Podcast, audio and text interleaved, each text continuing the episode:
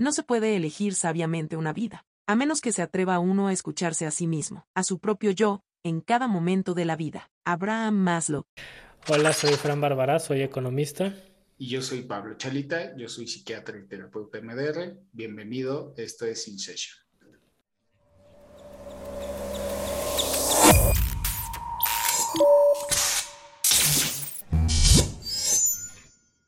Bitcoin es una receta para el desastre. Está absolutamente condenada. Necesitamos un modelo distinto. Silvio Micheli.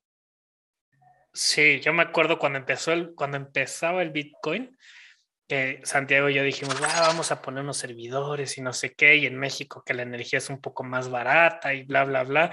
Y fuimos en Estados Unidos a buscar tarjetas de video para minar y no había. O sea, y sí, te pongo en la lista de espera y a lo mejor y en ocho meses y carísimas aparte. Pero en el gabacho sí salen, ¿eh? Sí salen en el precio de fábrica. O sea, si te inscribes, haz de cuenta en Nvidia y eso. Sí. Y sí, sí salen. Yo también lo tuve en mente ese, ese proyecto, pero... No nos hubiera dado el clima. Tenías que ponerlo a lo mejor y en Chihuahua, en el desierto, y nada más en diciembre. Aquí no creo que dé el clima. Te hubiera salido un dineral el enfriar los servidores. No, yo quería una granja. no, pero aún así, o sea, ahorita porque ya todos están, ya no es otro tema, pero porque ya todo, todas las, bueno, no todas, pero muchas criptos están migrando a, al proof of stake. Sí. es el de pues son los 2.0, ¿no? O sea, si hay monedas, se minan a través de ellas. sí. Si siguiera existiendo el minado, ¿no? Con notas pequeñas, ah, cuando Ethereum haga el, salto al 2.0, la verdad es que si te pones una... Hay que meter lana, ¿no? Pero haces una granja pues ahí medio enterrada, como en sótanos, con enfriadores y con paneles solares, sí. ¿Tú crees que sí? Sí, sí, no, sí. Mira, el Bitcoin para 2022 está proyectado, o sea, 2022, 2023 entre 100 mil y 200 mil dólares el Bitcoin. Sí. El Ethereum ahorita está en 3 mil pegándole a 4 mil, si no estoy mal. Sí. Eh, está proyectado 40 mil, 10 veces beneficios, o sea, Sí, sí va a ser negocio. Una brutalidad, pero brutalidad, sí. Entonces, sí, sí, sigue siendo negocios. El sabio no dice todo lo que piensa, pero siempre piensa todo lo que dice. Aristóteles. Dice, we can't expect the ones that abused us to actually heal us. O sea, no podemos esperar que las personas que abusaron de nosotros nos, nos sanen. ¿no? Y luego dice el cuate este, they probably think that you are overreacting in the first place, ¿no? O sea, estás loco. Claro. Y, hizo clic, así es un cuate que se llama John Lewis, que se llama The, The Vegan Beast. Una historia impresionante, un tipo que a los tres años pesaba 300 pounds, que han de ser como 150 kilos. ¿A los cuántos? 13. Órale se volvió vegano, este, ahora, ya sabes, es de esas cosas que digo, bueno, si a él le funciona está perfecto, ¿no? O sea, y ahora hizo una, una película que se llama They Trying to Kill Us, y es sobre toda esta parte, digo, él es una persona de color y es toda esta parte de, ¿por qué en los vecindarios de gente blanca no hay tantos restaurantes de de comida rápida y por qué en los vecindarios de gente blanca hay lugares donde conseguir comida fresca, pero la gente donde vive la gente de color no, ¿no? Toda esta parte que es el Will de Trying to Kill Us, ¿no? Pero esto está súper interesante porque él de lo que habla es eso, así como de el sistema ha abusado de nosotros todo esto y estamos esperando que el sistema nos salve, ¿no?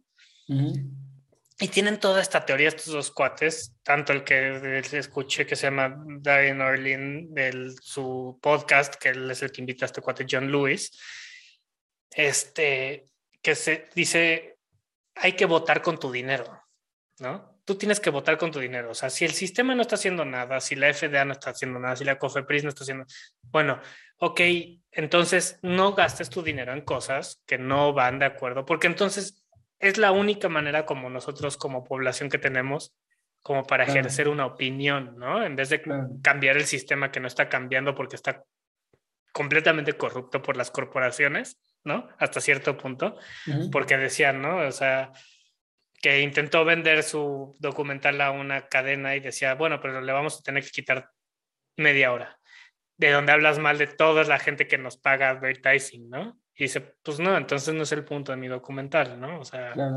si no puedo hablar mierda de McDonald's o de bla, bla, bla, Coca-Cola, ¿no? O sea, nada más porque te pagan ellos publicidad, pues no, no soy tu cliente, ¿no? Entonces, es como esa parte, como te dicen, bueno, está bien, o sea, vas a la tienda, nada más no gastan las opciones buenas que ayudan al medio ambiente, que ayudan a pagar precios justos por el producto, a los productores, ¿no? Todo este tipo de cosas. Y asegúrate que estás consumiendo de esas, de esas empresas. Y que entre más personas dejemos de consumir de estas cosas que nos hacen daño, ¿no? Entonces, estas empresas van a dejar de recibir las superutilidades que reciben y van a cambiar, ¿no? Totalmente. O desaparecer, ¿no? Totalmente. ¿eh? Es otra parte muy curiosa del trauma, digamos, en este sentido de, familia, familiares, amigos. Eh, la persona que lo vive, que, que lo sufre,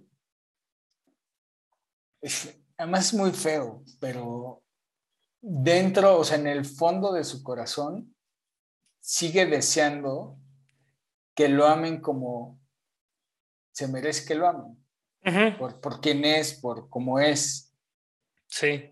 Y eh, porque es una parte infantil, de verdad. O sea, esa parte infantil, ese niño o niña, tiene el deseo de ¿sabes? Como esa persona que tanto daño me hizo, como un día le va a caer el 20, digamos, me va a pedir perdón y va a amarme como yo me lo merezco. Siendo como yo creo que me merezco, ¿no? Y siendo quien soy, o sea, sí. Eh, ese es un principio que es todos deseamos amor y todos deseamos ese amor sin tener que cambiar, o sea, siendo quienes somos, básicamente. Claro. Yo tengo el derecho de ser amado por ser quien soy. No necesito hacer nada para eso. Sí. Pero entonces la historia es diferente. Es, yo no te amo porque tú X o Y. ¿no? Tú eres tonto, tú eres feo, menso, lo que sea. Exacto. Entonces tengo que cambiar para ser amado, pero al cambiar estoy desconectado de mí, no soy yo. Hasta mis emociones son alienígenas, ¿no? Son, son diferentes, no son mías. Entonces existe esa ilusión y esa es la que hace que la persona se quede en un ciclo de perpetuación del trauma. ¿Por qué?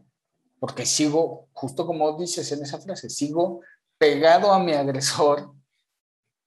Esperando algo. Esperando que un día me ame y con su amor, entonces llegue la curación. Y la curación tiene que llegar dentro de dentro de ti, no de alguien más. Sí.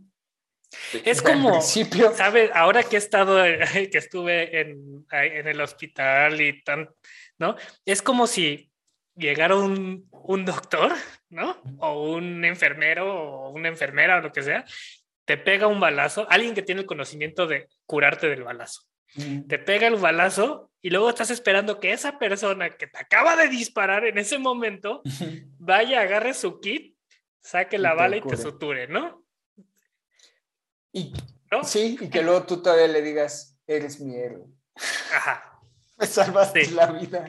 Exacto. Sí, sí, totalmente. Es así, me, me, encanta, es que a veces estas cosas me traen, estos ejemplos me traen problemas en mi vida porque es como muy extremo, ¿no? Claro. pero es como, para mí es como yo me represento este tipo de cosas. O sea, ¿cómo puedo yo esperar que alguien que tiene el conocimiento para salvarme, que me acaba de disparar y me acaba de hacer daño físico, me cure, ¿no? Claro, claro. O te di un batazo en la cabeza y ahora échame mis cinco puntadas, güey, ¿no? Porque sabes cómo poner cinco puntadas. ¿no? Porque además, o sea, además la otra parte es esta, fíjate. Eh, quien hace daño, inciso A, generalmente, o sea, porque uno en alguna instancia de la vida puede hacer daño sin intención. Sí. ¿no? O sea, yo no sé, Claro. manejar una pistola y por imprudencia y por tonto y lo que sea, la tallé Sí, en la sí, mano y te disparé. En ese caso podría ser válido el ejemplo. Yo soy doctor, te disparo y te curo. Sí, sí, sí, sí. Pero fue un error. El problema es que en este caso el perpetrador tiende a, a hacer una conducta repetida, repetida de daño. Sí, Y luego entonces dicen, no, es que no sabía que te hacía daño. Está bien, te lo, te- todavía te lo creo, que lo que me decías o como actuabas o me humillabas o lo que sea, no sabías que me hacía daño. Está bien.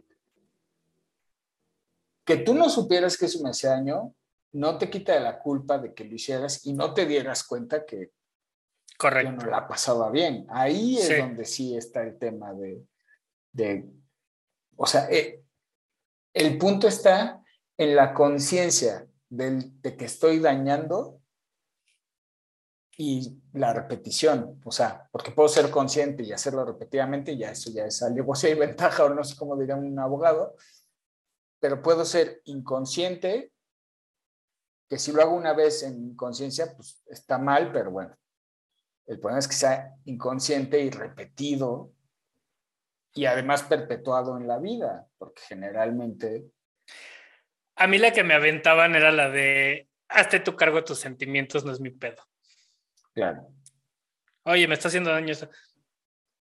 Yo no lo quise hacer así. Si te hizo daño, es tu pedo, tú te haces cargo de tus sentimientos. claro, claro.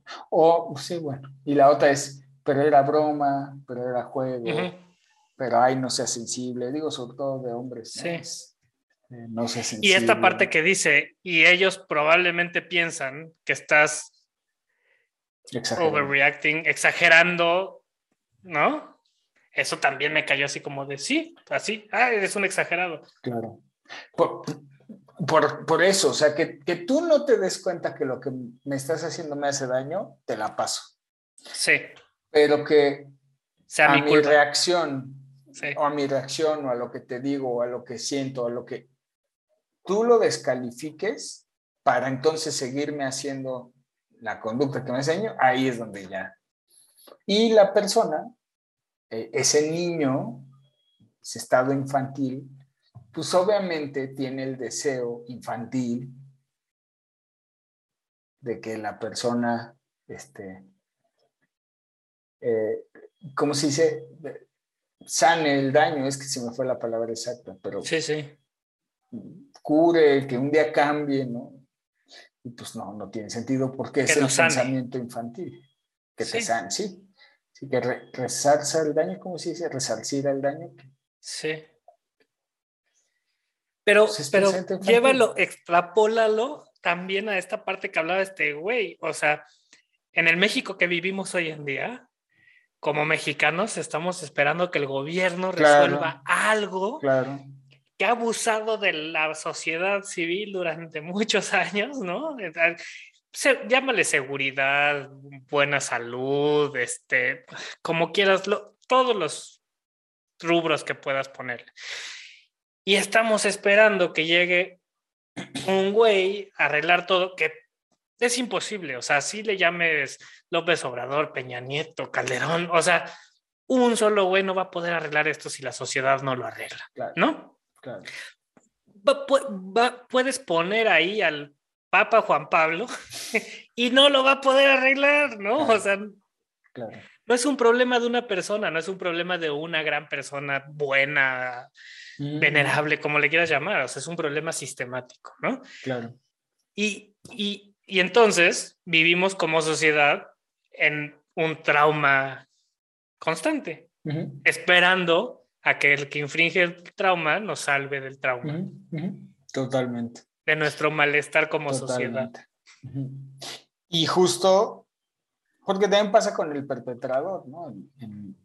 lo que te dice, ¿no? A lo mejor tú eras niño y ahora eres adulto, o sea, ahora eres adulto, te dice, no, yo ya cambié, ya no lo voy a hacer. Que llevándolo a un partido político es, pues yo ya soy de este nuevo partido y ya soy diferente. Sí. Pero es eso. es, Como, es como el chiste del, del empresario que le mandaba a su compadre, el secretario, su silla de montar todos los años, porque compadre, la silla de montar y dejó de ser secretario y, y oye, ¿y mi silla de este año? No, pues ya no eres secretario, mano. ¿No?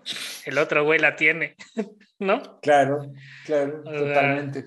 Y el que llega al nuevo puesto toma el mismo, ¿no? El mismo rol, sí. Sí. Pero es eso, es eso mismo. Eh, sí, ahí el punto. No, mi compadre es el secretario, no eras tú, no eras tú como persona. Sí, sí, sí, yo soy compadre. Mi, mi compadre es el güey que esté en el puesto, ¿no? Y es esa también triste, ¿no? Esa inocencia. Eh, pues otra vez, porque es un estado infantil el que sufre y, pues tiene esa esencia inocente, ¿no? Que además todos los humanos la tenemos y es buena, lo malo es que se aprovecha, o sea, es, explotada por muchos lados. Pero bueno. El mundo está en una crisis profunda, porque no tenemos una educación para la conciencia. Claudio Naranjo. Bueno, pues se terminó el tiempo de nuestra sesión y tenemos que terminar por ahora. Espero que hayas disfrutado tanto como nosotros este capítulo. Gracias por escucharnos y nos vemos en la siguiente sesión de InSession.